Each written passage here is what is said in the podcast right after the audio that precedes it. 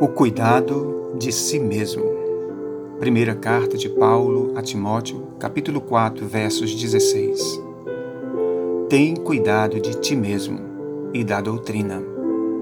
Persevera nesses deveres, pois agindo assim, salvarás tanto a ti mesmo quanto aos que o ouvem. Todas as profissões têm o seu grau de estresse, cansaço e fadiga. Na vida pastoral, esta realidade não é diferente.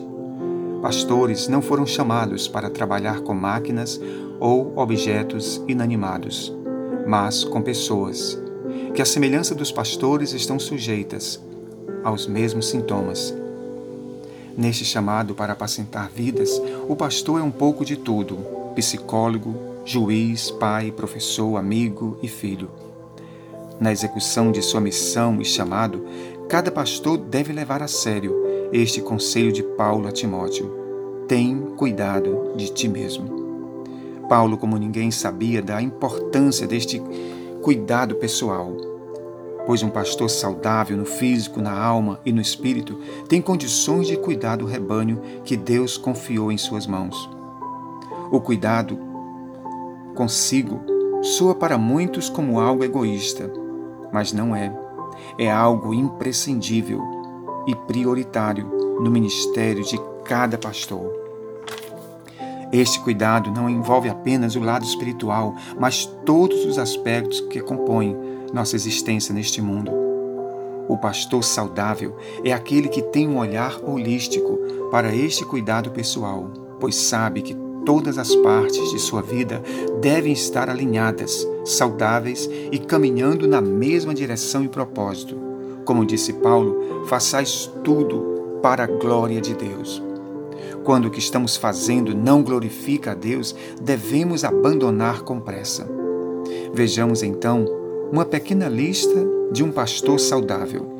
Primeiro, um pastor saudável tem vida devocional.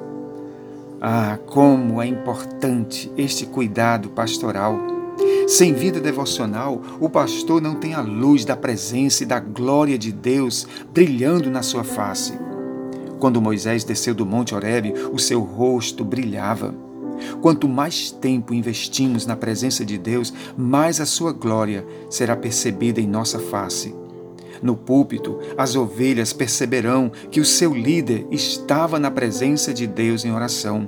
Suas palavras e pregações serão cheias do poder e da ousadia do Espírito.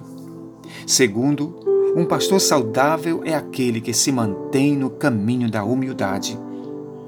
Humildade para assumir erros e pedir perdão pois pastores não são perfeitos, eles também erram, assim como as ovelhas do rebanho. O apóstolo Tiago, na sua carta, diz que Deus abate os exaltados, mas dá graça aos humildes. Terceiro, o pastor saudável dá atenção ao seu casamento e à sua família.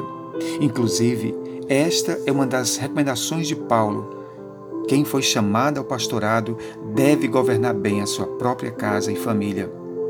Pastores, separem e invistam mais tempo com a esposa e com seus filhos. Eles são as suas primeiras e mais importantes ovelhas que Deus confiou em suas mãos. Quarto, um pastor saudável é aquele que descansa, que pratica exercícios e cuida de sua dieta e alimentação. Esses três cuidados envolvem o físico e, por conseguinte, também o emocional, pois os dois estão interligados. Infelizmente, há muitos pastores que não dão descanso para si próprios. Enchem a sua agenda de atividades para mostrar serviço e ser elogiado pela liderança ou pelas ovelhas da igreja. Cuidar de si mesmo soa para muitos pastores como algo egoísta. O que teria sido de Moisés no seu trabalho pastoral se não tivesse ouvido o conselho de Jetro, o seu sogro? Por certo, ele não teria forças físicas e emocionais para estar à frente do rebanho. Portanto, Pastores, atentem para este conselho de Paulo. Não negligencie estes cuidados na vida pastoral para o seu próprio bem, como disse Paulo a Timóteo. Quanto ao mais, sejam sempre firmes, abundantes e sempre constantes na obra de Deus, sabendo que no Senhor o vosso trabalho não é vão.